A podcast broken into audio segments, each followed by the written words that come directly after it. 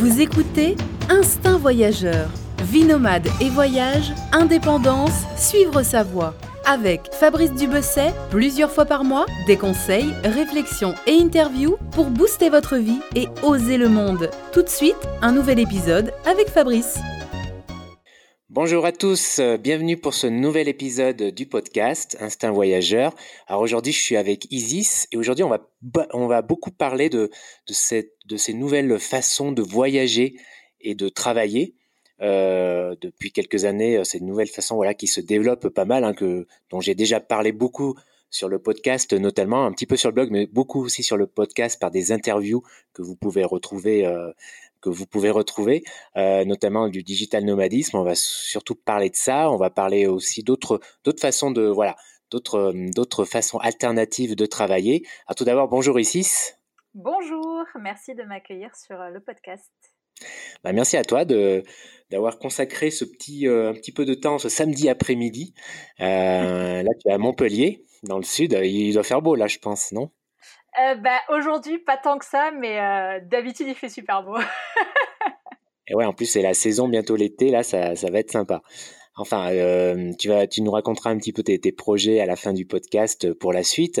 Euh, là, on va un petit peu revenir revenir en arrière, hein, revenir un petit peu sur sur ton parcours et parce que comme je te le disais en off, c'était intéressant. Voilà, c'était je voulais revenir sur ton parcours parce que tu as connu plusieurs façons de, de travailler en fait. Donc on va revenir un petit peu sur ces façons de travailler que tu développes sur ton blog euh, lesnouveautravailleurs.fr. Je mettrai le lien dans la description. Donc, dans, ah bon, on va, les dire tout de suite. En fait, ça va être plus simple. Donc, euh, bah, les thèmes que tu abordes sur ton blog et qu'on va aborder aussi ici, c'est euh, ces, nouvelles façons de travailler qui sont le digital nomadisme, qui sont le remote, le remote work, donc le travail à distance. Et tu évoques aussi le fait d'être slasher. Euh, bah tiens, commençons par, par ce terme-là que je pense qu'il n'y a pas beaucoup de personnes là qui, qui, nous écoutent, qui connaissent. Comment tu pourrais le définir? Les slashers? Ouais. Les slashés, ça veut dire euh, cumuler plusieurs activités. Et mmh euh, on a, c'est quelque chose qui est pas nouveau, mais euh, mais on a mis un terme dessus euh, ces dernières années pour euh, traduire l'idée que ça peut être un choix. on peut ne pas avoir envie d'avoir une seule vocation, une seule voie professionnelle. On peut au contraire avoir envie d'avoir plusieurs activités professionnelles qui permettent d'assouvir plusieurs centres d'intérêt de les mener en parallèle. Et donc, euh, quelqu'un qui est slasher, c'est quelqu'un qui a cette philosophie-là et qui mène euh, les différentes activités professionnelles ou semi-professionnelles en parallèle.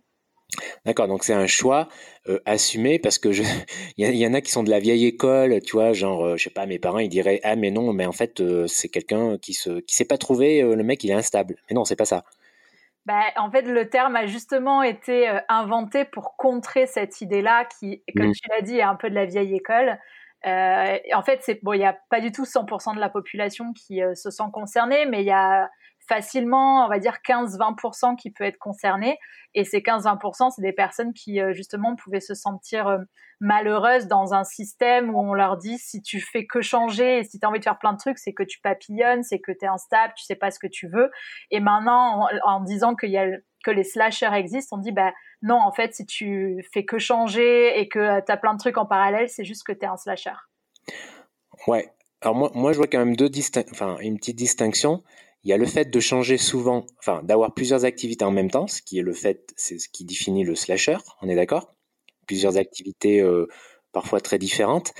Et ensuite le fait de changer souvent, parce que je veux dire, tu peux, aimer, euh, tu peux, avoir deux passions euh, que tu veux, dont tu veux tirer un revenu en fait, dont tu veux faire, dont tu veux en tirer un revenu professionnel en fait, tu vois, tu as deux passions plus ou moins distinctes, et voilà, et, et ça, tu peux faire ça pendant 10, 20 ans.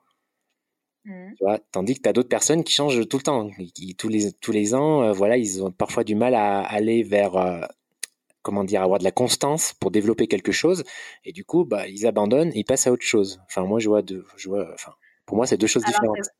Oui, je, je, suis d'accord qu'effectivement, il y a, c'est un peu euh, deux manières de faire différentes. Et c'est vrai que les slashers, c'est plutôt ceux qui le font en parallèle. Après, je pense que souvent, ceux qui euh, en fait, parmi ceux qui, comme tu dis, abandonnent un projet avant de l'avoir mené jusqu'à une certaine maturité et qui partent sur autre chose, c'est souvent des personnes qui se sont forcées à ne choisir qu'une voie et qui euh, se sentent pas bien dans cette frustration. Et c'est pour ça qu'elles changent. Alors qu'en fait, si dès le départ elles avaient mis deux choses en même temps, peut-être qu'elles auraient pas arrêté. Je, mm. Donc après, c'est pas le cas pour tout le monde à mon avis, mais il y a une partie, c'est parce qu'ils ont refoulé ce côté slasher et c'est pour ça qu'ils n'arrivent pas à à être bien dans ce qu'ils font et à le mener plus loin. Mhm. Mais est-ce que par, euh, par définition, un blogueur, c'est pas un slasher? Tu vois, dans le sens, dans le sens quand, tu es blogueur, et moi je suis bien placé pour le savoir, moi qui fais ça depuis 2010, euh, justement, un des trucs que j'aime le plus dans cette activité, c'est que c'est très polyvalent, tu dois être très polyvalent, euh, tu vois, tu as, le côté créatif, etc., le côté, voilà, tu vois, c'est un, es un peu un mini, quelque part, un slasher, quoi, je trouve. Alors, c'est vrai que le slash, en fait, tu peux le voir à tous les niveaux et tu peux toujours aller plus loin parce que, par exemple, tu pourrais dire, euh, je suis slasher parce que je suis blogueur et à côté, mettons que tu sois freelance en euh, rédaction web. Ça, ça serait du slash au niveau du type d'activité, du type de modèle économique. Euh, après, c'est vrai que dans un métier, par exemple blogueur, tu peux dire je suis slasher parce que ben, je fais de l'écriture d'articles, mhm. je fais du podcast, je dois aussi m'occuper de toute la communication, euh, je dois faire de l'email marketing. Tout ça, c'est des choses qui, quand tu te spécialises, peuvent être un seul poste dans une entreprise.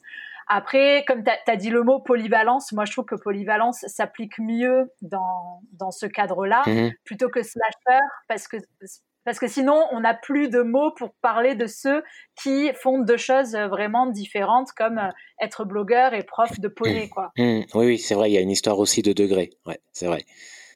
D'accord. Bon, ok, slasher, ça c'est fait. on l'a fait. On peut pas voilà, je suis méthodique aujourd'hui là. C'est samedi. Soyons méthodiques.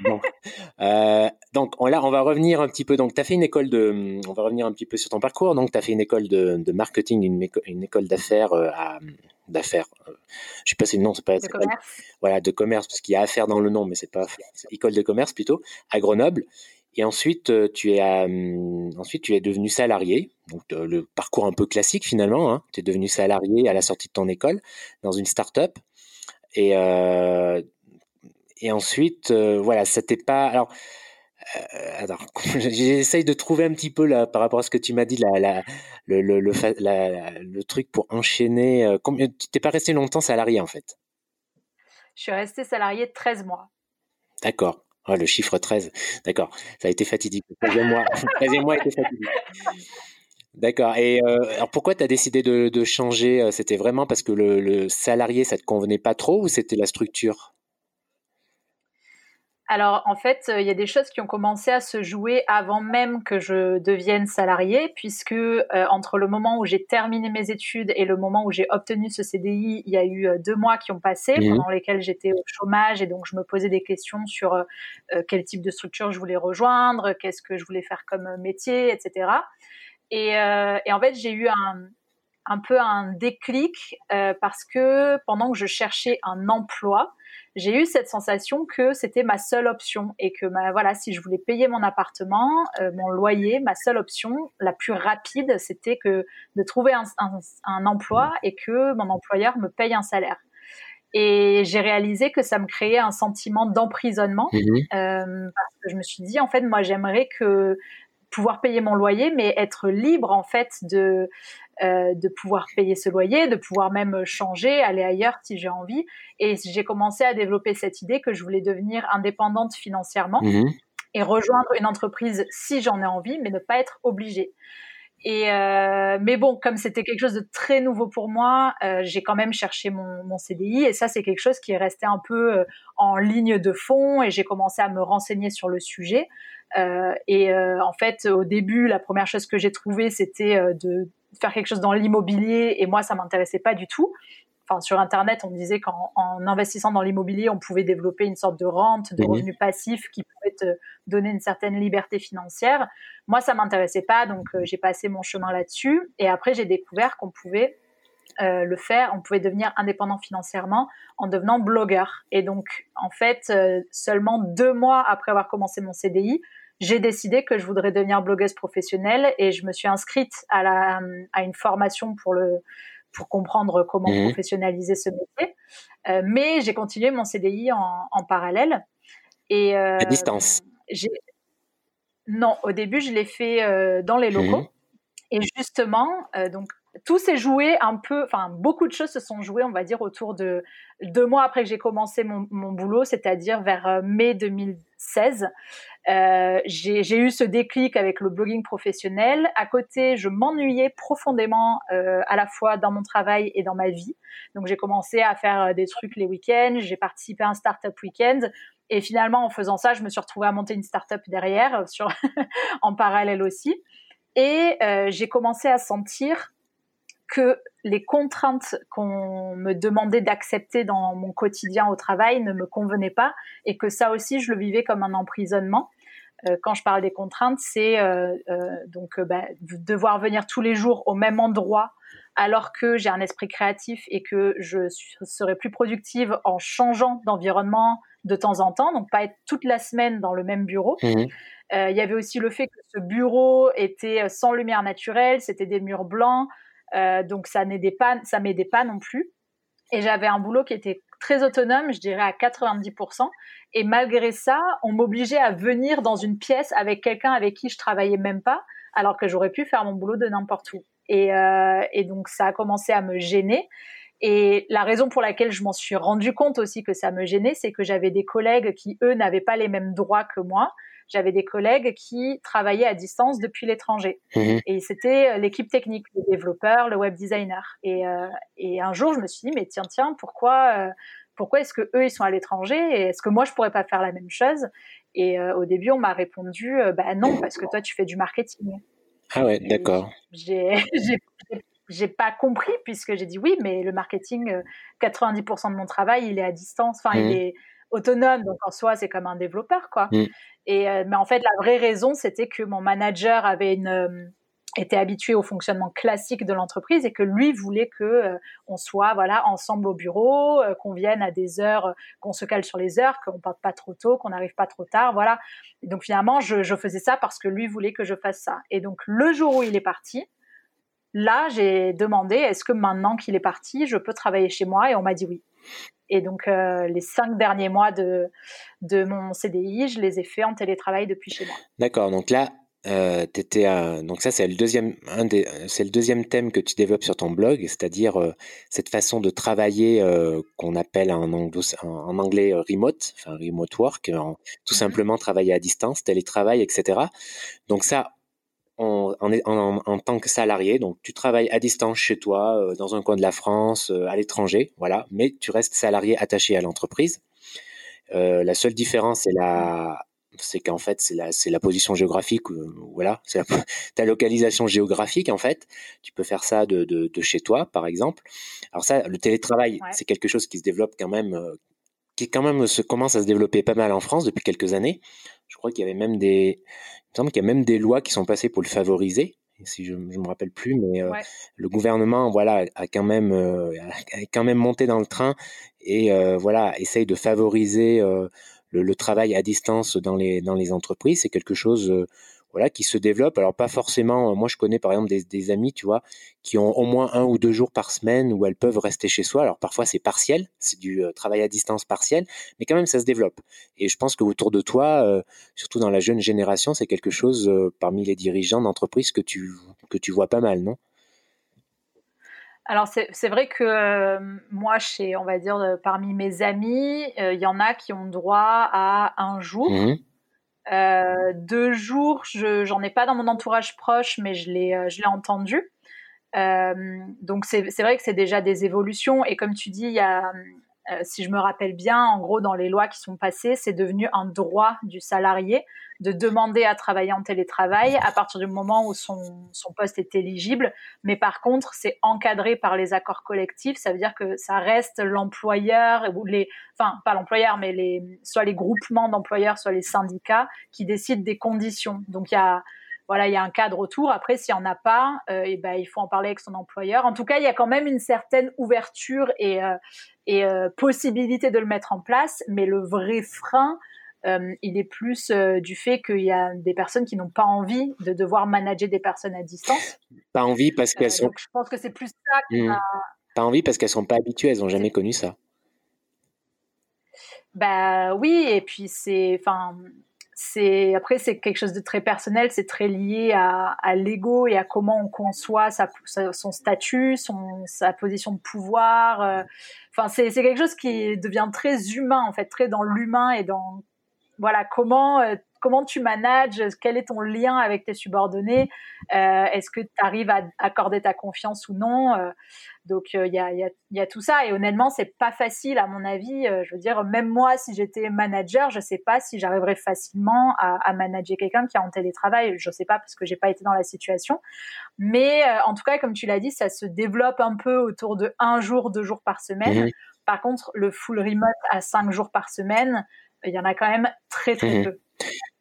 Euh, enfin, j'ai, moi, j'avais interviewé des personnes sur le blog qui le faisaient, donc il y en a, mais euh, mais c'est pas c'est pas du tout quelque chose de normal et d'automatique en France. Mmh en tout cas, bon, moi, ma vision des choses sur le travail à distance, moi qui suis indépendant depuis des années, euh, qui travaille parfois avec des, des freelances, ça m'est arrivé, etc. Alors c'est pas c'est pas le même cadre manager manager, c'est pas dans le même.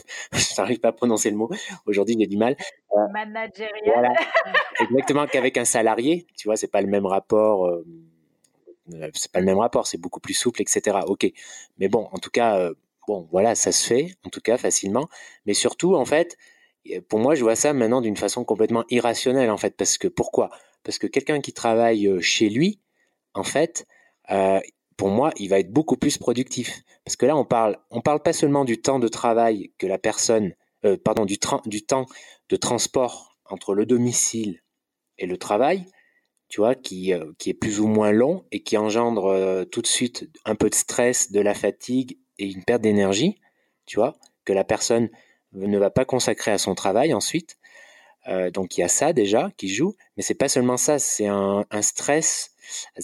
En fait, le problème c'est que c'est difficilement quantifiable pour un chef d'entreprise, tu vois, et mesurable parce que c'est, euh, c'est, euh, tu vois, c'est un sentiment. C'est de, comment dire, c'est moins de stress quand tu restes chez toi en général, à moins que tu es avec trois gamins qui pleurent dans tous les coins. Mais bon, on va pas, on va dire que que c'est pas le cas. Mais tu vois, tu as moins de stress euh, tu es, plus productif, tu es, souvent mieux, tu vois, parce que tu es, moins fatigué, t'as pas le transport, donc tu peux te consacrer plus facilement, t'organiser comme tu veux, tu vois, choisir les moments de la journée où tu es le plus productif, tu vois, euh, pour, pour, faire ton travail. Et c'est encore plus le cas quand tu es dans quelque chose de créatif, tu vois, quelqu'un qui est dans un dans un dans un dans une production créative qui, qui est qui, qui est avant tout créatif, bah ça, je trouve que ça joue encore plus sur la qualité, tu vois parce que voilà enfin tu vois ce que je veux dire c'est un ensemble qui forcément un chef d'entreprise qui a jamais connu ça en plus parce que s'il a connu ça il va comprendre mais s'il a jamais connu ça c'est quelque chose qui est pas qui est pas quantifiable en fait. Je sais pas si je suis bien clair peut-être pas mais bon je me comprends. Non, si, si, mais je, je réponds juste ouais parce que je suis d'accord. je suis d'accord avec euh, que tout ce que tu as dit. Euh, euh, Moi-même, quand, je suis passée en remote, je, ma productivité a augmenté. Et puis, c'est vrai que tu gagnes aussi du temps globalement sur ta semaine à partir du moment où tu as le droit de d'organiser ton temps un peu comme tu veux parce que tu te permets d'aller euh, faire les courses, aller chez le médecin quand il n'y a pas la queue. Donc tu gagnes du temps, tu gagnes de l'énergie parce que t'es pas ennuyé de devoir faire la queue pendant 15 minutes. Euh, il y, a, y, a, aussi tout ça et c'est vrai que comme tu le dis pour les, les, métiers créatifs, quelque chose qui est qui peut être difficile quand tu es dans un bureau, c'est que hum, c'est pas tant le bruit parce que c'est à la limite tu peux mettre un casque mmh. anti-bruit ou des trucs comme ça, c'est quelqu'un qui vient te déranger quand tu es dans le flow et ça c'est le pire. c'est toi tu es à fond dans ton truc, tu es trop content et puis euh, on te dérange et euh, et, et, voilà, et, euh, et là, tu es coupé dans ce que tu as fait, et le temps de t'y remettre, ça peut mettre 20 mm. minutes, donc euh, tu perds du temps. Et oui, souvent, souvent, en effet, surtout quand je travaille en open space, voilà, il y a, y a, ce bruit, il y a ce truc ambiant, voilà, qui est fatigant. Euh, tu choisis pas quand on t'interrompt, hein, tu choisis pas en général. Tandis que quand tu es chez toi, c'est toi qui choisis quand tu vas arrêter, en général. Euh, voilà, ça fait déjà une différence. Il y a tout ça, et en effet, au niveau du, de la bon ça va le, travail à distance ça va se développer de plus en, de plus, en plus hein, même en full en full bon il y aura toujours un peu je pense ça va prendre du temps quand même parce qu'en effet c'est une histoire de génération je pense c'est une histoire que alors comme tu le dis il y a une histoire un peu d'ego dans le rapport entre le supérieur entre guillemets et l'employé. Il y, a, il y a quelque chose là-dedans qui se joue un petit peu au niveau, au niveau du pouvoir et de l'ego, qui, est plus ou moins fort selon les personnes. Mais il y a aussi, et peut-être surtout, juste une vision des choses. Euh, tu vois, euh, juste voilà, on, est habitué euh, à fonctionner comme ça et bon de manière on voit ça dans dans, la vie de tous les jours. Hein, L'environnement, voilà, ça part en live, mais on est habitué à fonctionner comme ça et ça continue. Tu vois, c'est la même chose dans l'entreprise. Mm. Après, je pense qu'il y a aussi une question de personnalité. Il y a des personnes qui euh, apprécient euh, d'être tranquilles chez eux pour mmh. bosser, et il y a des personnes qui euh, auraient du mal à vivre d'être tout seul chez eux et qui ont vraiment besoin de ce contact mmh. physique mmh.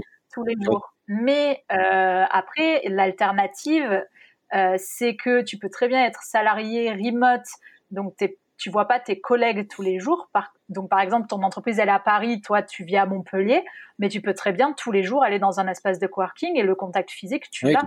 Par contre, tu vis dans, avec la qualité de vie de Montpellier, tu vis au soleil, tu as peut-être une, plutôt une petite maison plutôt qu'un appart au quatrième. Euh, voilà, c'est, ou peut-être que tu es, venu là parce que tu rejoins ta compagne ou ton conjoint euh, euh, avait trouvé un boulot là, donc ça te permet de, de que cette personne puisse faire son mhm. boulot et tu la suis. Voilà. Oui, en effet. Alors, le, truc des coworking, en effet, c'est important le lien social. Et euh, alors, souvent, un salarié, il va dire Ouais, mais le gars, il est indépendant, mais il va tous les jours dans un espace de coworking, mais c'est comme un bureau, finalement, c'est la même chose. Et moi, je lui dis Bah non, c'est pas la même chose. Pourquoi? Parce que la grosse différence, en fait, l'énorme différence qui fait toute la différence, c'est qu'il a le choix d'y aller. Il a le choix de voir d'autres personnes, de voir, euh, d'ailleurs, c'est même pas des collègues, mais euh, voilà, il a le choix de il a le choix de prendre le, métro le matin, tu vois, il y va quand il veut, quand il veut, et il a le choix. Et ça, ça fait une énorme différence. Complètement. Je suis complètement. Voilà. Bon, bah, le travail à distance, c'est fait. on, va, on avance. euh, autre chose à dire peut-être sur le travail à distance, sur le, remote? Alors, euh, c'est, euh, je sais pas si tu en as croisé beaucoup euh, en voyage, d'ailleurs, tiens vraiment en euh, bah alors, figure-toi que justement, donc, on va parler après de Wi-Fi Tribe, qui est la communauté avec laquelle j'ai voyagé. Et justement, cette communauté, tu avais bien 40 euh, ou 50% des personnes qui ah, étaient en remote. Ah oui, c'est énorme, parce que moi, je n'en ai jamais euh, rencontré beaucoup, en fait, perso. Mais bon. C'est salarié. Après, enfin, ceci dit, peut-être que là, j'ai gonflé le chiffre parce que pour moi, il y en a qui ont un profil légèrement euh, similaires, c'est ceux qui sont en remote et ceux qui sont freelance. Parce que finalement, la relation euh, qu'ils ont avec les personnes avec qui ils mmh. interagissent, pour moi, le lien est un mmh. peu le même. Euh, parce que les freelances doivent faire des choses dans un certain délai. bon, ceux qui étaient avec avec qui j'étais en plus, ils, avaient besoin d'avoir plein de contrats pour réussir à avoir le revenu suffisant, donc ils bossaient tout le mmh. temps. donc finalement, ils ne pouvaient pas forcément se prendre une après-midi pour, pour aller visiter ou quoi, comme on comme pouvaient le faire d'autres entrepreneurs plus établis. D'accord. Mais ouais, il y avait quand même des, salariés. Euh, il faut préciser qu'ils étaient américains et canadiens. Euh, voilà, c'est mhm. quelque chose qui est beaucoup plus développé là-bas qu'en France. Et on m'a dit aussi qu'à Londres, c'était plus développé. Euh, et je crois en Nouvelle-Zélande. Enfin, Nouvelle-Zélande, c'est plus le côté bien-être au travail que télétravail. Mais, mais ouais, c'est plutôt ça en fait. Mhm. Ouais, en effet, ouais, c'est plus développé chez les anglo-saxons, comme, euh, voilà, comme pas mal de, de, ces nouvelles façons euh, de travailler. Alors revenons encore une fois sur, sur, ton, sur l'historique, là, sur, sur, ton parcours. Donc, on en était au moment où tu où as, as eu cette envie d'être indépendante. Voilà, d'être indépendante. alors, tu me disais tout à l'heure en off de faire la distinction entre indépendante chez toi et indépendante à l'étranger. Donc là, dans un premier temps, tu as été indépendante chez toi. Donc comment tu, comment tu l'as vécu, cette phase? Alors, euh, alors je, vais, je vais juste refaire euh, un petit point en arrière sur euh, l'historique, parce mhm. que je pense qu'on en a parlé il y a un quart d'heure, donc peut-être juste pour replacer et pour expliquer la suite. donc j'ai travaillé six mois en tant que salarié dans un bureau, cinq mois en tant que salarié chez moi. Là, j'ai demandé une rupture conventionnelle. c'est je dirais pas que la raison c'était que je voulais devenir indépendante. J'avais deux raisons. La raison positive, c'est que euh, j'ai regardé la répartition de mon temps. J'avais trois activités. J'avais le CDI, la startup et le blog. Et j'ai regardé, je passais 80% de mon temps sur le CDI, ah non, allez, 70% sur le CDI, 20% sur la startup, 10% sur le blog. Et je me suis mhm. dit, ça me va pas du tout. Moi, j'aimerais passer 80% euh, sur la startup et le blog, et à la limite 20% sur un CDI. Sauf que bon, je, voilà, finalement, je me suis dit, bah en fait, je vais juste enlever le CDI et je vais faire, euh, je vais prendre mes deux activités perso et je vais aller là-dessus. Ça, c'était la raison positive. Euh, la raison euh, négative, c'est que euh, il y a eu des nouvelles personnes dans l'équipe euh, et j'ai commencé à plus me sentir bien dans mon poste parce qu'il y en avait qui marchaient sur mes plates-bandes et j'arrivais pas à clarifier quel était mon rôle, quel était son rôle. Et humainement, on a ça, ça a un peu clashé. J'ai pas aimé mes relations avec cette personne, donc euh, j'ai préféré partir. Mhm. Euh, J'avais pas envie de rester dans ce contexte. Donc, avril 2017, je rupture conventionnelle. Je me mets sur mes projets perso. Dans les faits, je passe finalement 90% du temps sur la startup et 10% sur le blog parce que la startup, on était deux, c'était un duo. Donc, euh, je voilà, j'avais, je sentais qu'il fallait que je m'investisse là d'abord. En tout cas, j'arrivais pas à faire différemment. Et, euh, et, finalement, euh, ça m'a rattrapé à la fin de l'année puisque j'ai réalisé que mon projet de rêve, ce que je voulais vraiment faire, c'était être blogueuse, c'était euh, être être solopreneur, donc toute seule, faire mon truc, obtenir l'indépendance financière, pouvoir voyager si j'ai envie. Donc janvier 2018, là, je suis vraiment passée indépendante toute seule sur le blog. Donc, si tu veux, la transition, tu me disais euh, comment ça s'est passé pour toi. Honnêtement, moi, la transition avec la rupture conventionnelle, ça n'a pas vraiment été un choc ou un grand changement parce que bah parce que j'avais déjà beaucoup d'autonomie en travaillant chez moi. Finalement, je travaillais déjà à domicile, donc euh, ça n'a pas beaucoup changé pour moi dans mon quotidien. La différence, c'était mmh plutôt euh, le type de tâches que je faisais et avec qui je travaillais. Euh, après, j'ai commencé à travailler beaucoup plus dans des cafés puisque euh, on était deux et euh, et donc on faisait un jour on travaillait dans un dans mon appart, le lendemain dans un café, le mercredi dans son appart, le jeudi dans un café et le vendredi chacun de son côté ou un truc comme ça. On, faisait un peu une répartition comme ça. Donc là on était deux. donc c'est un petit peu différent d'être complètement tout, tout, seul en indépendant. Moi, ça m'a permis de faire la transition, je pense, plus facilement parce que j'ai jamais eu peur, on va dire, à, ce moment-là. En plus, je touchais les allocations chômage, donc je me sentais quelque part encore salarié. Je, mmh. touchais un salaire tous les mois, quoi, dont le, le, montant me, me suffisait. Donc, euh, donc j'ai le moment où je suis vraiment devenue indépendante dans ma tête, c'est euh, quand j'ai commandé mes cartes de visite pour devenir, oui. professionnelle, ce qui d'ailleurs ne m'a servi à rien. J'ai dû en donner trois. C'est symbolique. Symbolique. Exactement, c'était un, un, geste symbolique qui, où je me suis dit bon bah voilà maintenant en fait je vais vraiment devenir micro-entrepreneur, devenir blogueuse et il faut que je me mette dans la peau de cette personne. Et, euh, et donc ben, les, les, quatre premiers mois euh, j'ai travaillé chez moi et dans des cafés, mmh. euh, quand même assez souvent dans des cafés. Hein, euh, souvent, je dirais une demi, chaque demi-journée en fait. Mmh.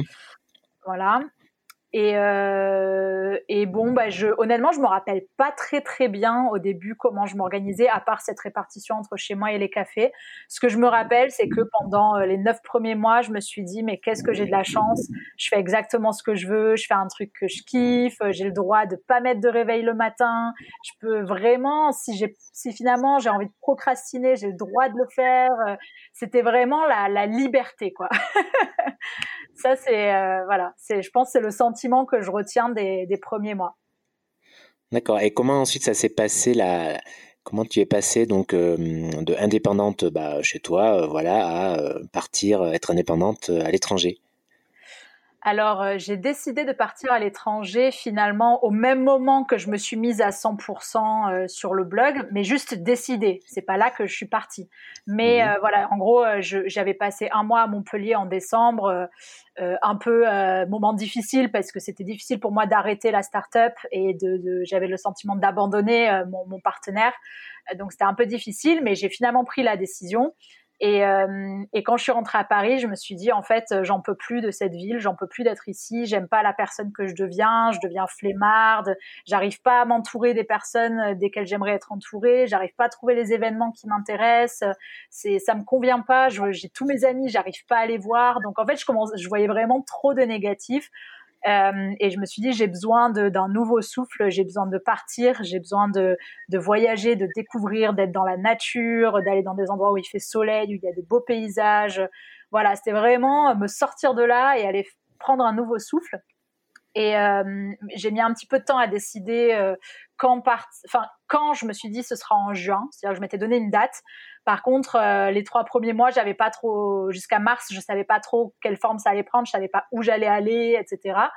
Et j'ai participé à un atelier de développement personnel organisé par Charlotte Scapin, qui, qui fait un peu du coaching personnel, un peu d'empowerment.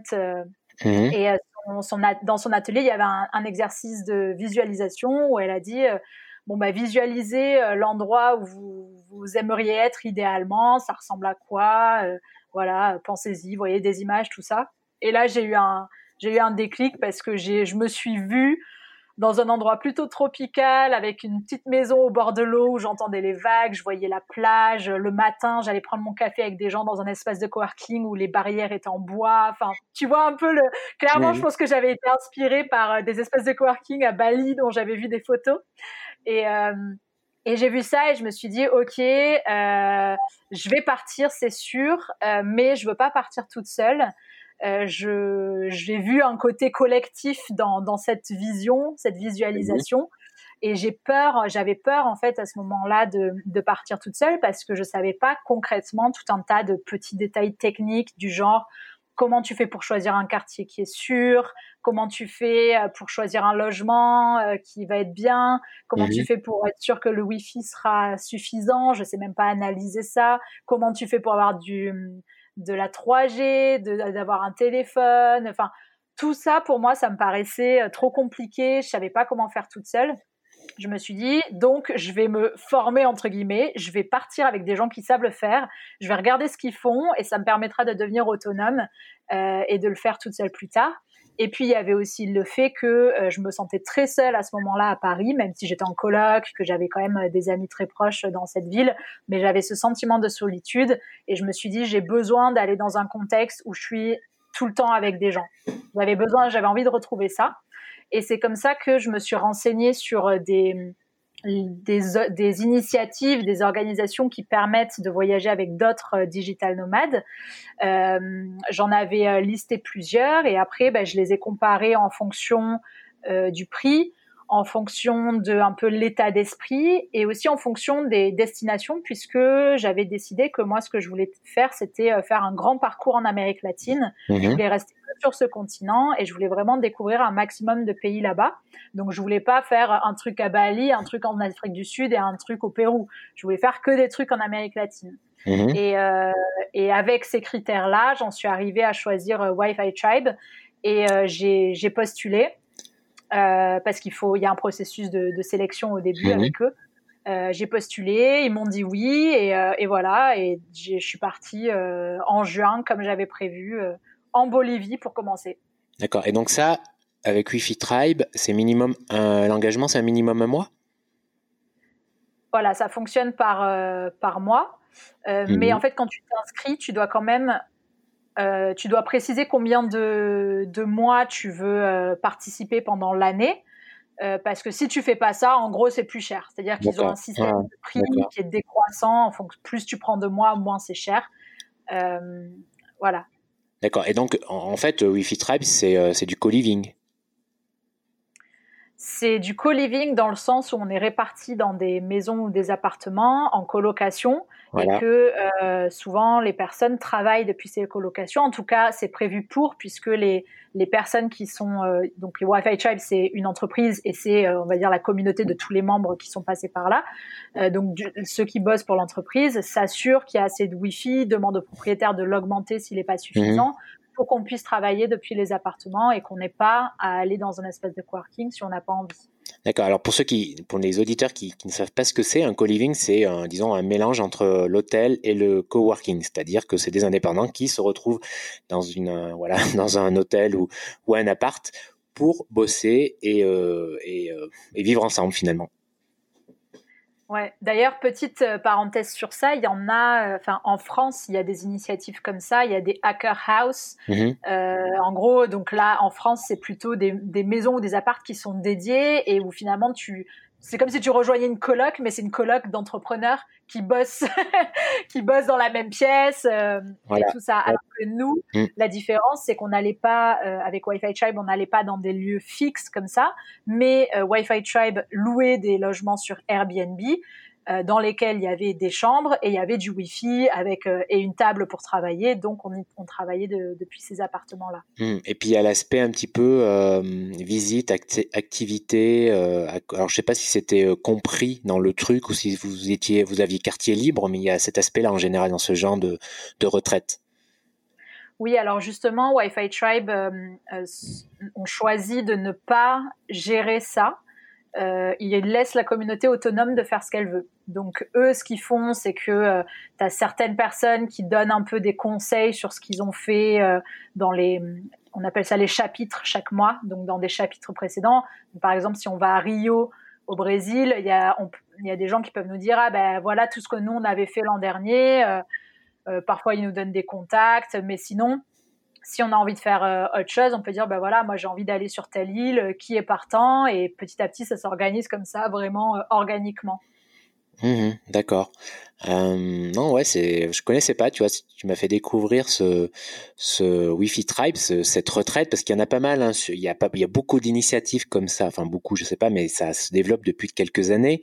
Alors, tu as quelque chose comme Wi-Fi Tribe qui, qui proposent eux, euh, voilà, de partir euh, plusieurs mois. comme tu l'as dit, un mois ou deux ou trois ou quatre, euh, voilà, selon selon ton souhait, mais c'est focalisé par an. Donc, si j'ai bien compris, sur un continent. Donc voilà, tu as d'autres initiatives. Tu, as, le choix juste pour Wi-Fi c'est-à-dire qu'ils ont un programme en Amérique latine, un programme en mmh. Europe, et un en Asie mais tu as très bien le droit, si tu as envie de faire un mois en Amérique latine, un mois en Europe, un mois en Asie, tu peux. C'est juste que, euh, contrairement à d'autres, il y a continuellement des chapitres en Amérique latine, continuellement des chapitres en Europe et continuellement des chapitres en Asie. D'accord. Pas par Ouais, ouais, d'accord, ok. Ça, donc ça, c'est Wi-Fi Tribe. Et euh, en effet, tu as des, des choses aussi comme, euh, comme Nomad House. c'est un peu le même principe, Nomad House, sauf que c'est sur un mois. Et euh, de mémoire, ils ont plusieurs, ouais, ils ont plusieurs destinations fixes, je crois, dans l'année. Je sais pas si tu connais un peu. Alors, Nomad House, c'est par Arthur Yeti, non? C'est le. Ouais, ça a été créé. Voilà, ça a été créé par un Français. Les retraites durent 30 jours. Tu as plusieurs destinations par an, donc comme Bali, Budapest, Lisbonne, euh, euh Oyan, euh, Jaipur en Inde. Donc c'est bien, il y a un peu des trucs un peu plus exotiques que ce qu'on retrouve d'habitude, tu vois. Jaipur, euh, Oyan, c'est un peu plus split en Croatie. Et voilà, là, tu as le prix qui démarre, je crois que c'est vers 1500 dollars, entre 1500 dollars et 3000 dollars le mois, le programme complet. Mm. Voilà, donc ça c'est Nomad House. T'as qu'est-ce que tu as? T'as aussi Unsettled qui fait un, peu sur le même style, Unsettled, euh, qui propose là aussi bah, neuf, destinations à l'année. Hein. C'est toujours les mêmes. Voilà. Donc pendant l'année, tu peux choisir neuf destinations pour un 15 jours ou un mois, avec pareil un petit peu le même principe. Voilà, cet esprit qu'on retrouve avec Wi-Fi Tribe de co-living, etc.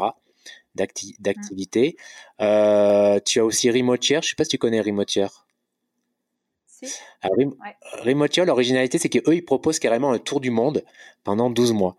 Voilà. carrément. Si tu veux euh, partir, euh, changer. Euh. Alors, en effet, là, c'est un peu. Là, on est vraiment dans le.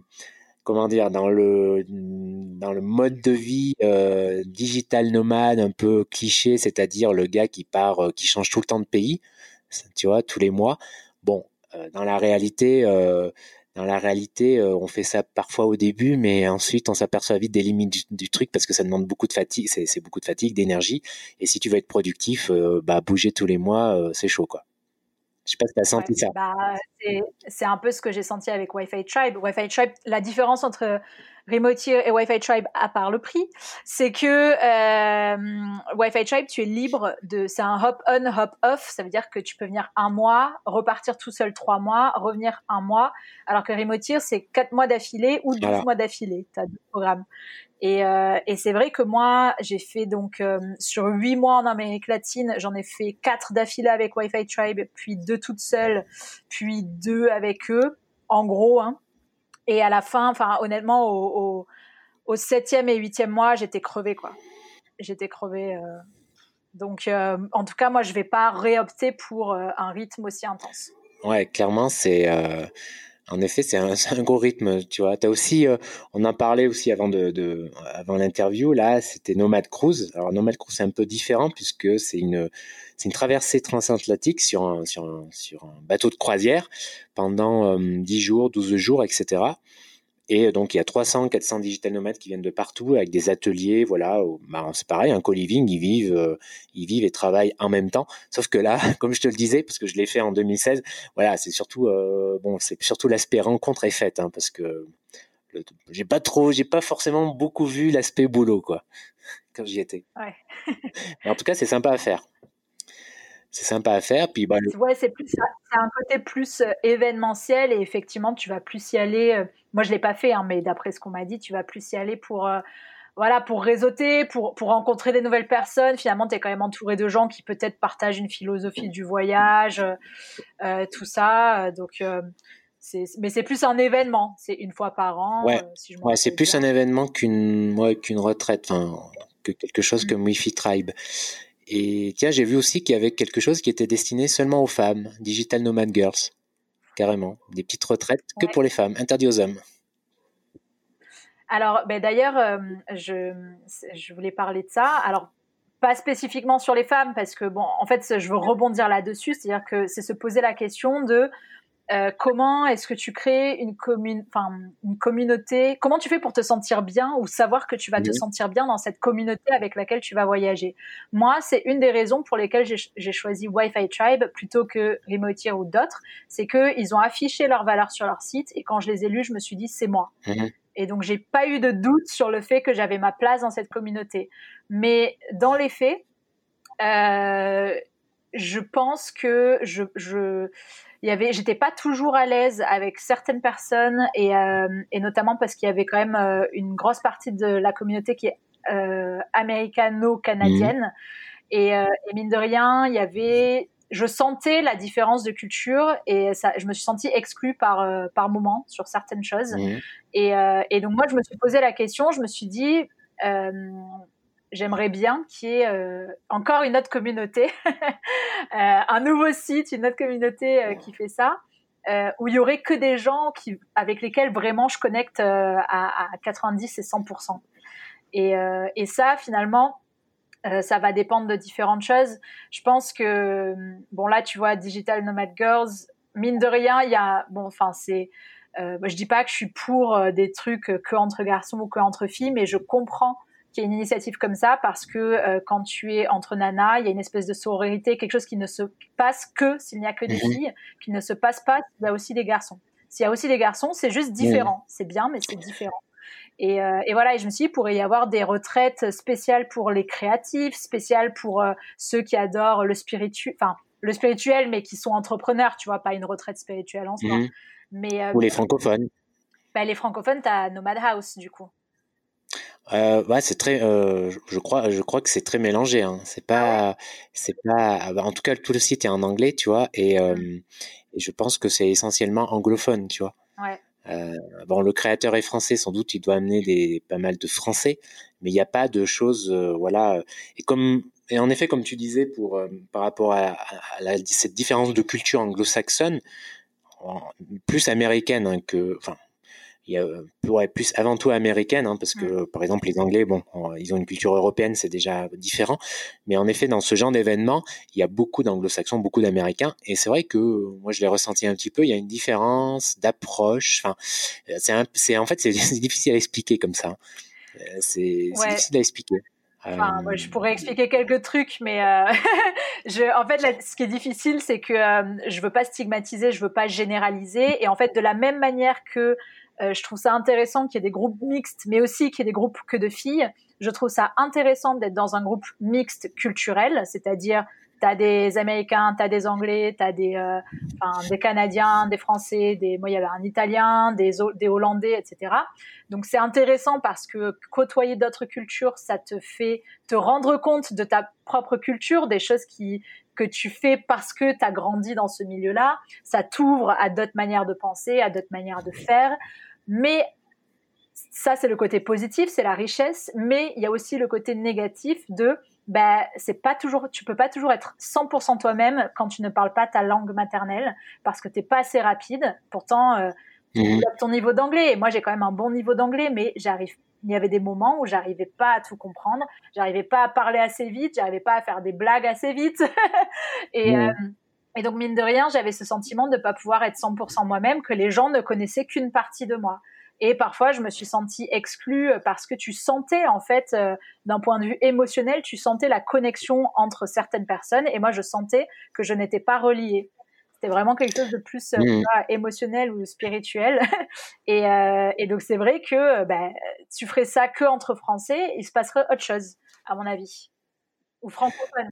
Oui, oui, tout à fait. Non, mais oui, oui, il y aurait, il y aurait des, sans doute des connexions plus, ouais, plus faciles, plus rapides et plus, entre guillemets profonde. Hein. C'est ouais, c'est clair. Hein, l'obstacle de la langue, euh, voilà, même si tu maîtrises bien une langue étrangère, c'est toujours, il y a toujours, euh, c'est toujours un obstacle quand c'est pas ta langue maternelle. Mais euh, moi, de mon expérience personnelle, dans ce genre d'événement que j'ai fait, quand il y avait beaucoup d'Américains notamment, alors après, je sais pas, tu vois, si c'est lié à ma personnalité ou c'est vraiment culturel, mais il y a beaucoup de hum, ah bon je, ne veux pas stigmatiser ou généraliser hein, c'est vraiment mon expert enfin c'est vraiment mon vécu hein, mais souvent les voilà les autres les, entrepreneurs les indépendants américains ils, dans l'approche ils sont très euh, oh yes cool man euh, contact facile. Et puis après il y a rien. Enfin en fait moi ça me dérange un peu. Euh, comment dire, tu vois, ils vont ils vont t'ajouter sur Facebook alors qu'ils viennent juste de, te rencontrer il y, a, il y, a, deux minutes et puis après il y a plus rien en fait. Enfin, j'ai souvent vu des trucs un peu comme ça, tu vois. Je sais pas si tu vois ce que si ça te parle, ce que je dis, ou alors je suis dans mon délire. Non, mais je vois ce que tu veux dire. Bon, moi, je l'avais plus ressenti euh, à un autre moment où j'étais allée aux États-Unis, où j'avais perçu ce côté euh, tout de suite très chaleureux, mais derrière très difficile de vraiment parler profondément et connecter. Euh, je dirais qu'avec, euh, bon, bien sûr, tu peux pas généraliser parce que moi, chez Wi-Fi Tribe, j'ai quand même perçu on va dire deux catégories de personnes qui pourtant venaient des États-Unis, mais euh, et qui pour moi n'avaient pas la même approche. Euh, disons qu'il y en a avec qui j'ai plus connecté que d'autres. Mais en fait, j'ai ce sentiment, alors que j'ai passé cinq mois avec eux, euh, je, me pose la question de est-ce que je me suis vraiment fait des amis? C'est-à-dire qu'en fait, je me suis fait plein de copains. Euh, avec qui j'ai passé beaucoup de super moments sur le coup. Il y en a avec qui j'ai créé des liens plus forts parce que j'ai passé plus de temps avec eux, j'ai eu des conversations plus euh, poussées avec eux. Mais euh, bah, là, voilà, on ne s'est pas forcément donné de nouvelles. Je, me dis que si je les revois et que je repasse avec du, du temps avec eux, peut-être que ça va se consolider, mais j'en suis pas sûre.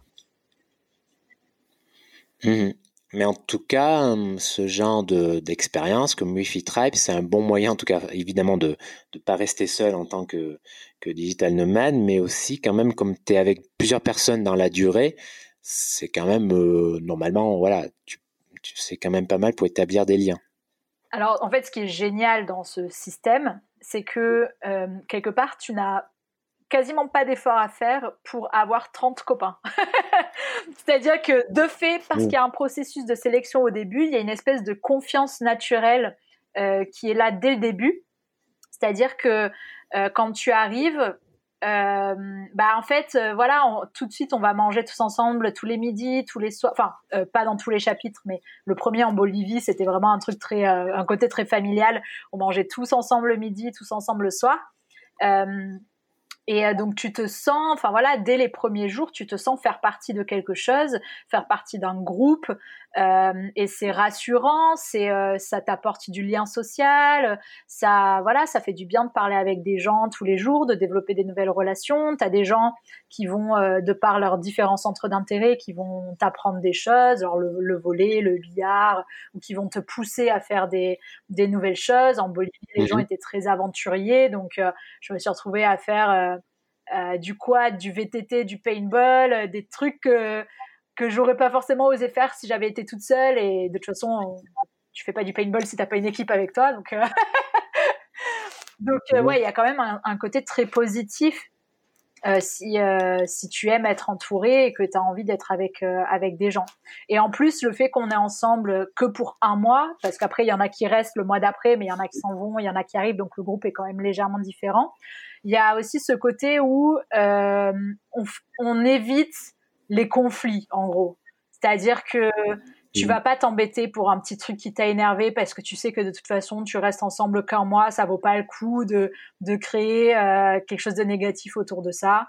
Euh, ça arrive hein, qu'il y ait des gens qui se fritent un peu. Euh, ça m'est arrivé avec une personne, mais mais mais à part ça, voilà. Donc tu es dans un contexte quand même pas pas trop stressé, pas trop. tu t'énerves pas avec les gens, pas conflictuel. Mmh Et c'est vraiment et ça t'a vraiment beaucoup apporté au niveau euh, professionnel, au niveau de l'enrichissement, au niveau des idées, au niveau euh, etc. Alors beaucoup moins que ce que que ce à quoi je m'attendais et, euh, et c'est ça aussi c'est une déception qui fait que je dis ça serait bien qu'il y ait des nouveaux groupes avec des gens qui sont plus en phase avec moi et être en phase avec moi c'est que mmh. moi notamment je me disais voilà je suis une, une, blogueuse débutante je suis un entrepreneur débutant j'aimerais bien profiter euh, de, des super esprits que je vais rencontrer dans ce groupe et que bah, chacun avec nos compétences, on s'entraide, qu'on puisse se challenger, qu'on fasse peut-être des, des masterminds toutes les semaines pendant quatre semaines, euh, mmh. des trucs comme ça. Et en fait, quand je suis arrivée, bah, déjà, il y avait beaucoup, comme je te disais, de, de gens qui étaient salariés euh, ou freelance et qui n'avaient, eux, n'avaient pas forcément cet état d'esprit, on va dire, de, c'était dans leur truc. En fait, pour eux, c'était leur échappatoire d'être là. Donc, ils n'avaient pas envie de parler boulot, mmh. tu vois. Ils faisaient leur boulot, mais après, quand on était ensemble, bah non, c'était du social. C'était, euh, on joue, on s'amuse, on fait la fête, on, on développe des liens, mais, mais on parle pas boulot. Euh, donc il y avait mmh. un peu ça. Après, il y a, y a, quand même des partages de compétences qui sont organisés. Donc au début, tout le monde, enfin quelqu'un de Wi-Fi Tribe poste un peu les compétences de chacun, ce qu'on pourrait euh, en gros euh, les mini conférences ou ateliers qu'on pourrait organiser pour transmettre. Donc ça, ça existe. Mais après, mhm. donc après les gens choisissent, ils votent pour euh, les compétences par lesquelles ils sont intéressés. Donc moi, j'ai fait une, euh, une petite un petit atelier sur la communication non violente et j'ai fait une mini enfin conférence. On était quatre, hein, mais j'ai expliqué à des gens comment tu fais pour devenir blogueur professionnel. Euh, mais voilà, donc sur, six, sur cinq mois, je l'ai fait deux fois parce que dans les autres chapitres, les gens n'étaient pas forcément intéressés. Moi, j'ai quand même euh, reçu de l'aide en, euh, en, en, différents trucs. ce qui m'a le plus aidé, c'était le SEO. Il y a quelqu'un qui était doué en référencement. Il m'a donné des tuyaux assez sympas. Après, euh, je suis plus allée à d'autres choses par curiosité. Il y avait quelque chose sur la méditation, quelque chose sur euh, euh, écrire euh, des, des, scénarios et des blagues. je me suis dit, ça va peut-être me servir pour mes newsletters, on sait jamais. Euh, mhm. Mais globalement, je, je m'attendais à un truc beaucoup plus de, de mentoring, de, de, challenge entre entrepreneurs, et c'était pas ça. D'accord. En tout cas, pour Wi-Fi Tribe, peut-être dans, dans, les autres alternatives. Pour eux, c'était pas ça. D'accord. Et concrètement, vous étiez combien Combien ça coûtait? Alors, on était entre les chapitres, c'est entre 12 et 25 personnes. Euh, mhm. En moyenne, je dirais qu'on a été 22. On a, mais on a quand même eu un chapitre où on était 28 et un où on était 40 pas tous dans le chapitre, mais en fait, il y avait 15 personnes, bah, c'était à Medellin. Il y avait 25 euh, personnes qui étaient officiellement dans le chapitre, on était tous répartis en coloc. Et après, tu avais 15 personnes qui avaient décidé de venir à Medellin au même endroit, qui s'étaient pris des Airbnb pas loin. Et du coup, on était 40, donc euh, c'était un peu dur. À... C'était le moment où j'étais super fatiguée en plus, donc c'était un peu dur. Il y avait plein de gens, à... de nouvelles personnes à rencontrer et tout. Euh, c'est mieux, c'est mieux les, les, les, petits chapitres où tu es plus 18, 20, c'était pas mal. Euh, et ça coûte donc il euh, n'y a pas un prix parce que comme je te disais ils ont en gros une grille de prix. Le prix va descendre euh, donc c'est plus cher si tu prends une chambre privée que si tu prends une chambre partagée. Elle peut être partagée avec une ou deux personnes. Mmh. Et ça va être dégressif enfin, le prix va être différent selon le lieu dans lequel tu vas, la destination, parce qu'en gros, ils font la différence entre les pays d'Asie euh, du Sud-Est et les pays d'Amérique latine, qui sont moins chers que les pays d'Europe et l'Afrique du Sud, pour, euh, pour euh, vraiment synthétiser. Et tu as une troisième couche qui est selon le nombre de mois sur lequel tu t'engages à venir. Donc le prix minimum que tu peux payer, donc le minimum ça va être une chambre partagée, tu t'es engagé sur plus de six mois et euh, tu es dans un pays euh, qui euh, coûte le moins cher, ça va être 900 dollars par mois. Et après, et après le maximum, j'ai pas regardé, mais ça doit être, je crois que c'est peut-être 2000. attends, j'ai dit quoi 900, donc ça doit être peut-être. Je je veux pas dire des bêtises, je, je suis pas sûre. Bon, tu augmentes après. tu rajoutes un peu, je vais regarder là sur, sur leur site vite fait. Mais pour, pour conclure, Wi-Fi Tribe, c'est une expérience que tu conseillerais? Je la En fait, moi, je trouve que c'est une bonne expérience quand tu es digital nomade débutant.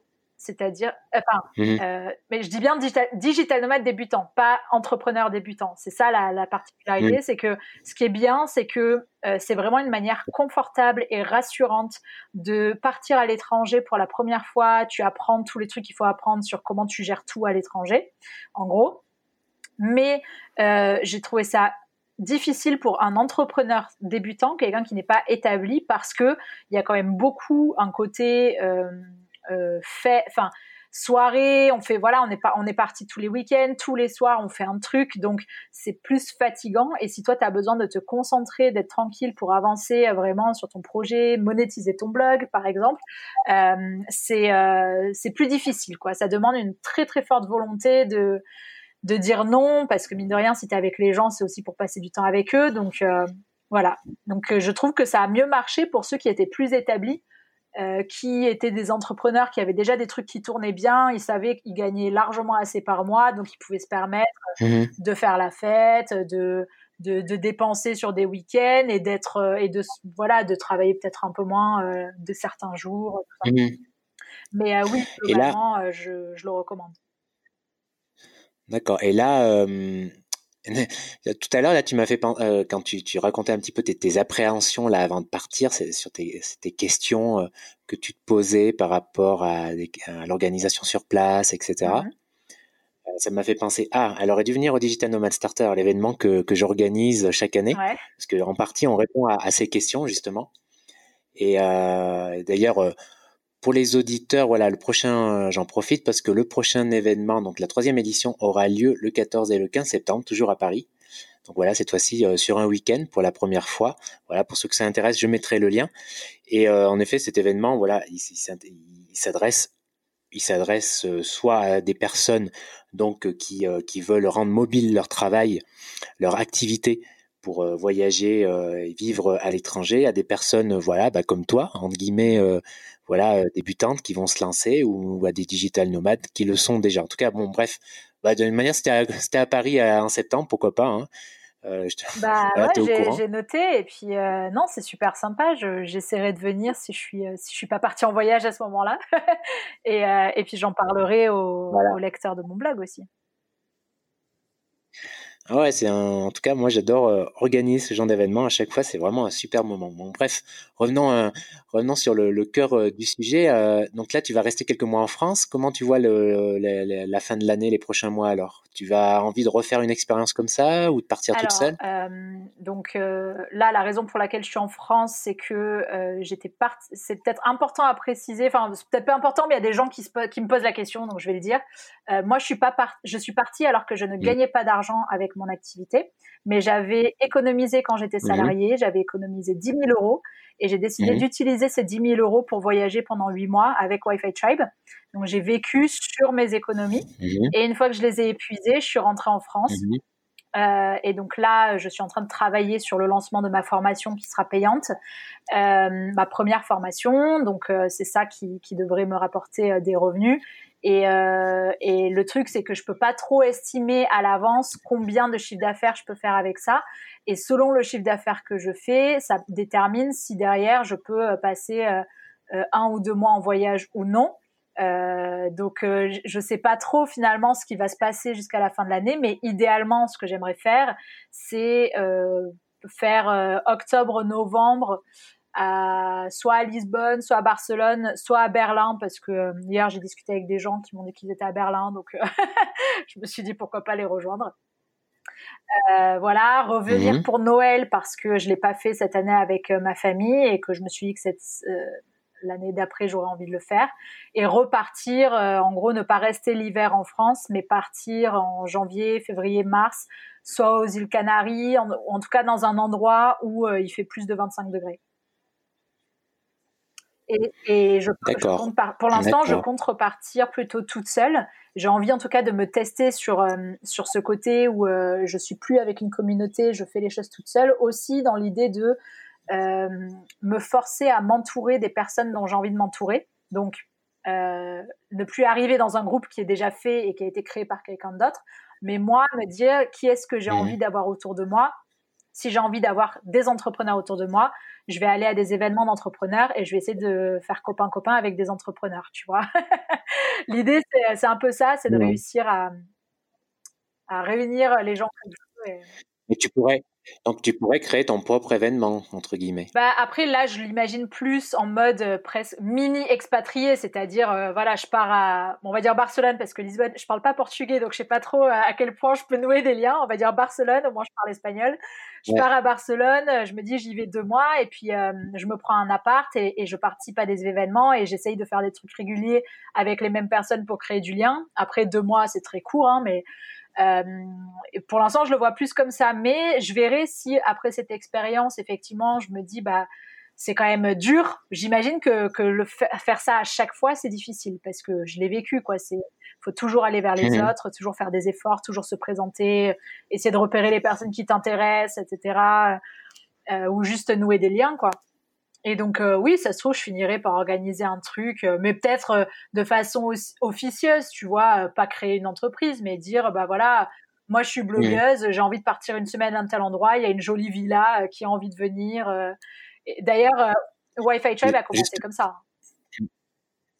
Mmh. Justement, là, ça me fait penser, il y a un ami qui a qui vient de créer un site qui s'appelle Nomad, de, mmh Nomad Nation et en fait, il propose, euh, c'est comme une, voilà, tu peux, en fait, tu peux, hum, comment dire, c'est un peu comme une petite place de marché autour d'événements euh, pour digital nomades, tu vois, de mmh retraite, etc. Mais ce sont des événements créés euh, par par des gens comme toi et moi, ah. tu vois. Et donc, bah, tu peux les rejoindre ou toi, tu peux créer ton événement via le site et ils t'aident à l'organiser, etc. Voilà. Cool. Ça peut te servir plus tard, Nomad Nation. Dans, dans mes favoris. Ça me fait penser aussi à, un autre site qui est qui s'appelle Coworkation. Donc c'est la contraction du début de coworking et Asian c'est la fin de vacation donc les vacances. Euh, c'est un site, euh, c'est via ce site que j'ai trouvé notamment Wi-Fi Tribe. Euh, parce que ça te montre les, bah, les différentes retraites qui sont en cours. Et donc, tu peux voir où elles ont lieu, quand elles ont lieu et à quel prix. Et tu peux aussi choisir une communauté ou une autre par rapport à ça. Mmh en tout cas, on sent euh, là de, on sent dans ton dans ton parcours et ta sensibilité que le côté relationnel est important. Ouais. Parce que bon, un des points, peut-être le gros point négatif, bon pour moi en tout cas, euh, c'est que voilà, digital nomade, euh, digital nomade, il faut quand même être euh, comment dire, c'est être parfois plus ou moins solitaire. Enfin, voilà, il faut quand même, ça peut être un aspect non négligeable de ce mode de vie. Et certaines personnes, bah, de par leur personnalité, de par, de par leur sensibilité, sont plus ou moins solitaires de nature. Donc, quand tu es un peu plus, quand tu es solitaire de nature, c'est un peu plus facile, je pense, entre guillemets, à vivre ce mode de vie sur le long terme. Mais si tu l'es pas du tout, en effet, c'est un peu plus difficile et il faut chercher en effet des, bah, solutions, des alternatives, des compensations, euh, des, des, solutions comme ce genre de retraite, comme euh, voilà. Toi, je te sens plus euh, de ce côté-là. Et euh, en fait, c'est vraiment une réflexion que je mène depuis que j'ai arrêté Wi-Fi Tribe parce que euh, bah là, je suis rentrée en France. Euh, actuellement, je vis chez mes parents, donc je suis dans une sorte de colloque, mais avec mes parents. et, mmh et, et j'ai eu tendance, quand je suis rentrée, je me suis dit, ouais, je vais faire que bosser, je veux la sortir cette formation. voilà, je vais bosser comme une tarée, je vais sortir cette formation et après, je repars voyager. Et en fait, au bout d'un mois, euh, j'ai dû arrêter parce que je me suis rendu compte que ça allait pas du tout de, de rester toute la journée, 8 euh, heures ou 10 par jour dans ma chambre, euh, avec le, comme seul trajet d'aller jusqu'à la cuisine chercher un café ou une chicorée ça m'allait pas du tout et je me suis rendu compte déjà mmh que j'avais envie de bouger davantage, d'aller dehors davantage, d'aller dans la nature davantage. Et la deuxième, donc cette étape, je l'ai mise en place. Et la deuxième étape, c'est l'étape relationnelle. Euh, je me suis dit en fait, euh, c'est il faut qu'il faut qu'il va falloir que je fasse des efforts. Je pense que je vais tester là un espace de coworking pendant un mois. J'ai jamais voulu payer pour un espace de coworking parce que je vois pas pourquoi je payerais pour un endroit alors que je peux bosser de chez moi. C'était ma mentalité avant et maintenant je vois pourquoi je payerais. C'est parce que euh, quand tu as besoin de, de relationnel, c'est super sympa de pouvoir aller quelque part où tu retrouves des gens que tu aimes bien et, d'avoir des gens voilà avec qui discuter, faire une pause café. Voilà, mais par expérience, un espace de coworking, c'est c'est une solution, c'est pas la panacée parce que, bah, en fait, faut rester longtemps dans l'espace de coworking pour que les liens, des liens vraiment commencent à se tisser. Tu vois, c'est comme, euh, comme les retraites en fait. Euh, mais euh, donc c'est pas forcément si évident que ça. Mais en effet, c'est une façon de sociabiliser, c'est une façon de, tisser des liens. Tu en as d'autres. Tu as juste, bah, simplement travailler avec un quelqu'un qui est comme toi, un ami euh, indépendant, c'est euh, travailler euh, avec des partenaires, tu vois, avec des associés, pas forcément des associés dans ton entreprise, mais faire des, des, actions communes, etc. Tu vois.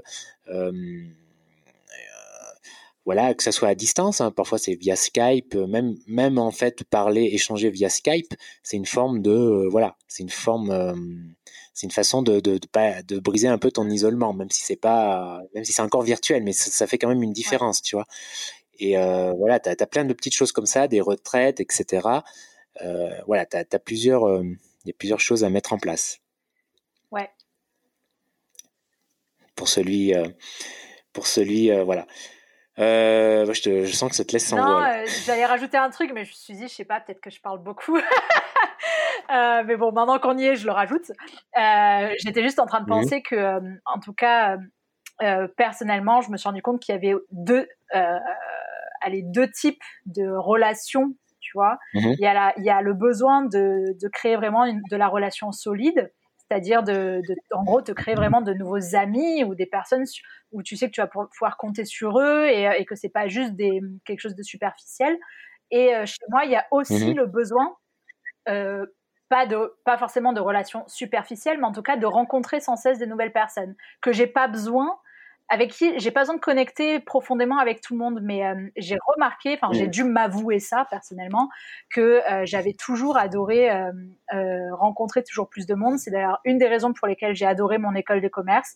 On était une grosse école on était 700 par promo et donc, à chaque fois que je faisais une nouvelle soirée, un nouvel événement, je rencontrais une ou deux nouvelles personnes. Et le lendemain matin, quand je me baladais dans le couloir, j'avais une ou deux nouvelles personnes à qui je disais salut, ça va.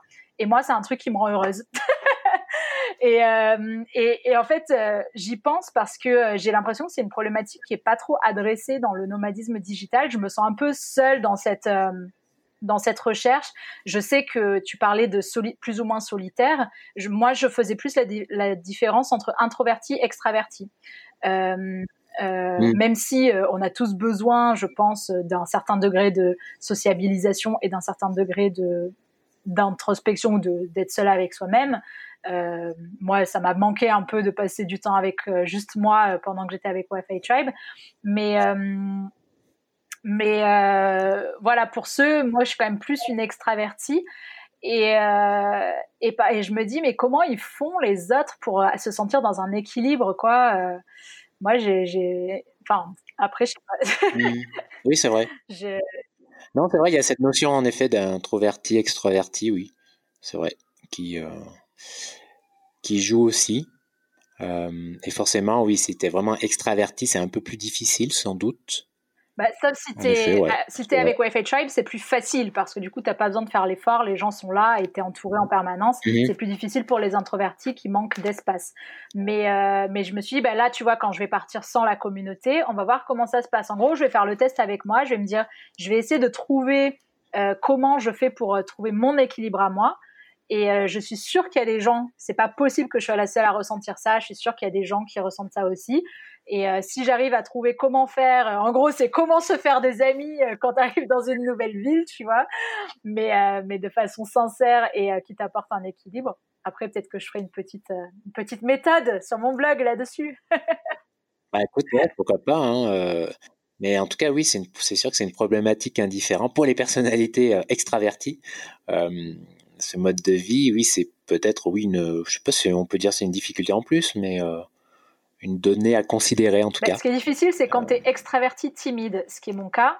Euh, c'est que tu as besoin des autres, mais euh, devoir faire l'effort d'aller à un événement, de te bouger de chez toi pour faire un truc est super dur. Et donc, c'est ça qui est difficile. Mhm. D'accord, ouais, je vois, ouais. Très bien. Bah écoute, Isis, attends, euh, là ça fait un petit moment qu'on parle, mais je voulais quand même terminer le podcast. C'est vrai que tu as un bon débit, hein, de rien. Euh, Et du coup, c'est plus long que que j'avais que j'avais prévu, mais je voulais quand même terminer ce podcast pour pour un petit peu revenir, voilà, un petit peu pour le chlore, pour revenir un petit peu sur. donc là, on a vu à travers ce podcast la différente, ces, différentes façons de voyager, de travailler, en tout cas certaines en tout cas, qui se développent, notamment le travail à distance, euh, voilà, le fait de travailler à l'étranger, euh, etc. Euh, moi, ce que je reviens un petit peu sur une réflexion que tu m'avais faite avant le, avant l'interview, c'était par rapport quand tu étais dans ton école, en fait, dans ton cursus scolaire universitaire. voilà, ça, c'est des notions qu'on n'aborde pas du tout c'est ce que tu m'avais dit, tu vois. Et j'imagine que c'est le cas dans la plupart des écoles. Euh, c'est le fait de travailler à l'étranger ou, ou euh, à distance, c'est quelque chose qui est absent du discours. Ouais, bah moi dans mon école, je dirais que 80% euh, des entreprises dont on te parle, c'est les Accenture, Deloitte, les, les, grandes du conseil et comment ils s'appellent Procter Gamble, enfin les grands de l'agroalimentaire. SSI, les SSI, tout ça, etc. Voilà, les, mhm. les, grands, quoi, qui sont en partenariat avec l'école, c'est-à-dire qu'ils viennent chercher, ils viennent recruter dans l'école. C'est la raison, c'est la raison, c'est la raison. Ils, ils, financent parfois les écoles, etc. Il y a des partenariats. Après, tu entends, je dirais que 15%, tu, tu, entends parler, c'est les startups. Moi, j'en ai entendu parler notamment mhm. parce que j'ai fait un master entrepreneur, donc euh, on était formé à la création de, de startups, en gros. Et, euh, et 5%, c'est euh, l'entrepreneuriat. C'est, enfin, euh, je dis on était formé à la création de startups, mais finalement, on pouvait aussi se retrouver à bosser pour des startups. C'était, c'est d'ailleurs ce qu'on fait, euh, je pense, mmh. pas mal de gens.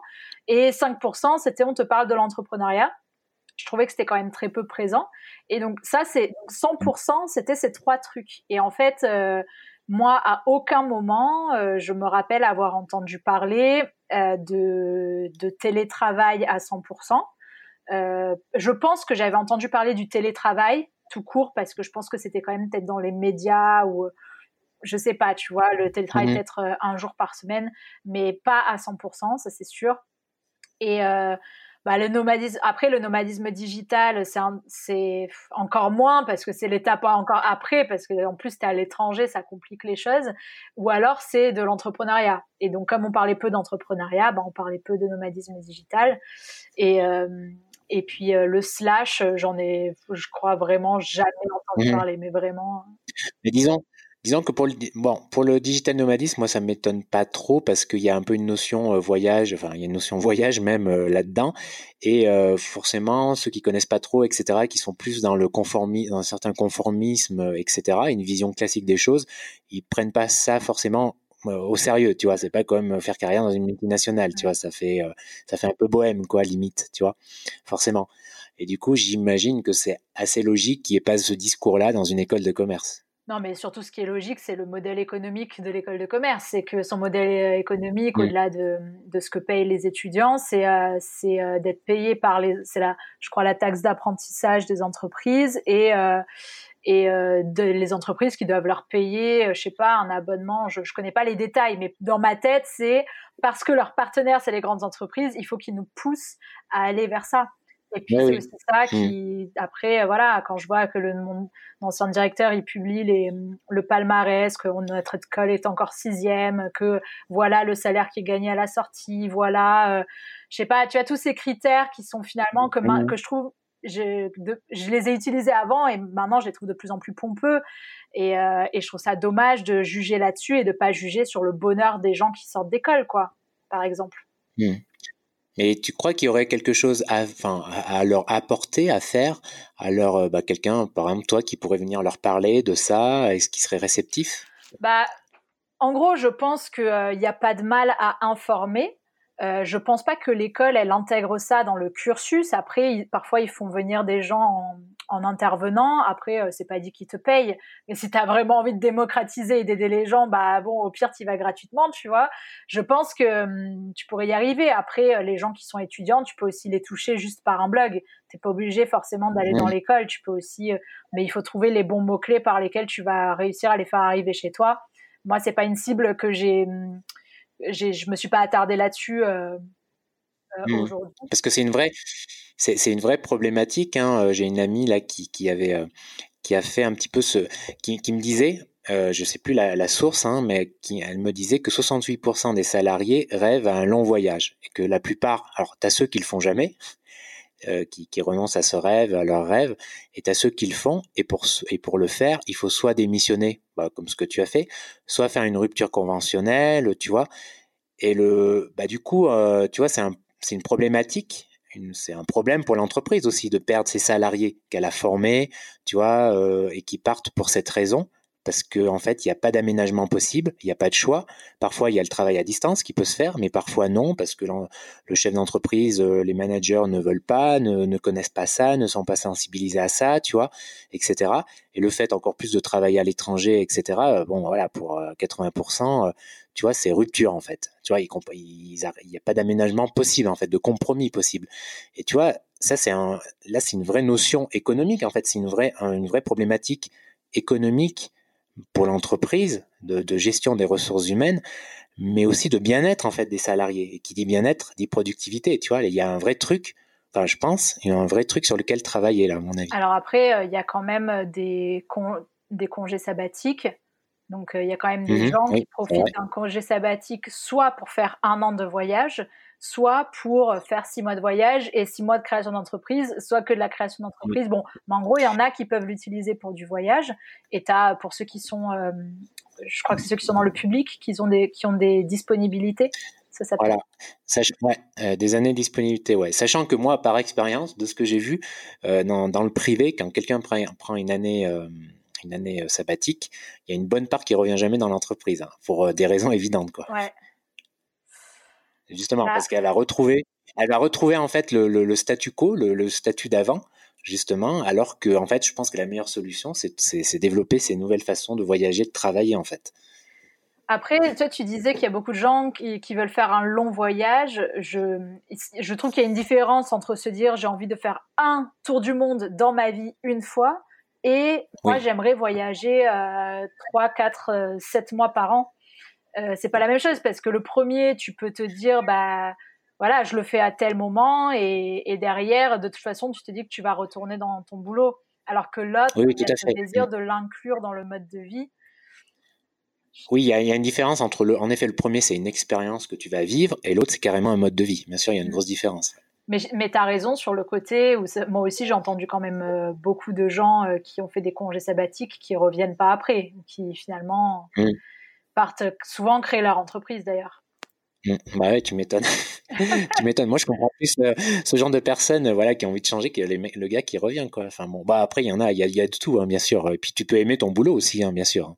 Oui. Ce que tu fais, hein. C'est pas incompatible du tout. Hein. Mmh. Voilà, c'est pas ce que je suis en train de dire. Bon, bah voilà, on va terminer sur, euh, on va terminer ce, ce podcast un peu sur ce sur, ce, sur cette idée-là, sur ce, voilà, peut-être ça donnera des idées à quelques auditeurs. En tout cas, euh, merci Isis pour, euh, pour ce podcast.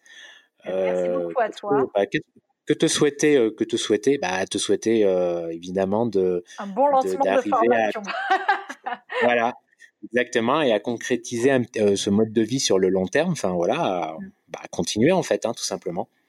Bah, merci beaucoup et, et, merci aussi à ceux qui auront écouté jusqu'ici avec mon, grand débit. Voilà, donc je mettrai le, lien euh, dans la description. Vous trouverez le lien du blog d'Isis, les nouveaux, euh, les nouveaux travailleurs.fr. Et euh, puis voilà, je mettrai aussi tiens, un lien vers Wi-Fi Tribe pour que les gens se rendent compte davantage de ce que c'est en détail, pour ceux que ça intéresse. et voilà, bah, je crois que j'ai fait le tour. bah, Isis, plein de bonnes choses pour la route, pour la, pour la suite. À toi aussi. Bye bye, salut. Au revoir. Alors merci à Isis euh, pour ce nouvel épisode qui a été assez long, hein. on a dépassé, euh, on a dépassé l'heure.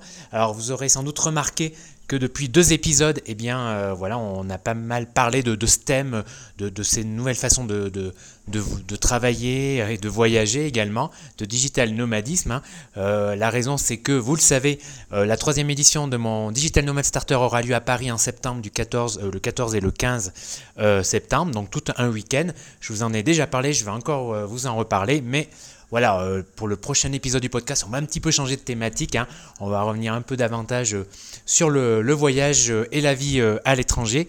Et en tout cas, je vous mets le lien de la description. dans la description, pardon, vers le site Digital Nomad Starter sur lequel eh bien, vous pourrez voilà, avoir plus d'informations sur, cet événement, cet événement qui, qui prendra, voilà, qui, qui grandit hein, d'année en année. Euh, cette année, on, bah, des partenaires ont rejoint le Digital Nomad Starter, dont Liligo notamment. Vous connaissez sans doute ce moteur, ce moteur, ce comparateur euh, de vol, qui d'ailleurs euh, et c'est un des rares comparateurs de vol aussi. Quand même, c'est intéressant toujours de le rappeler si vous le connaissez pas ou peu. C'est ben, ce comparateur de vol, notamment en Europe. Il permet également, à côté des vols, en fait, de vous indiquer euh, notamment euh, les trains c'est-à-dire euh, voilà pour un trajet si le train est plus intéressant que le vol, ce qui est quand même intéressant à, plusieurs, à plusieurs points de vue. En tout cas, merci à eux, merci pour leur confiance. Et puis quant à nous, on se retrouve comme d'habitude pour un prochain épisode. Alors, dans deux semaines, un vendredi. Hein. alors, je suis désolé, euh, vous aurez sans doute peut-être remarqué ou peut-être pas, tant mieux d'ailleurs, que euh, ce nouvel épisode, eh bien voilà, je l'ai publié euh, aujourd'hui dimanche et non vendredi, un petit retard, mais je vais essayer de rattraper ça, d'être un petit peu plus la prochaine fois, d'être à l'heure entre guillemets. Donc, on se retrouve dans deux semaines et puis ben, bonjour chez vous et puis ben, profitez bien. Ciao ciao.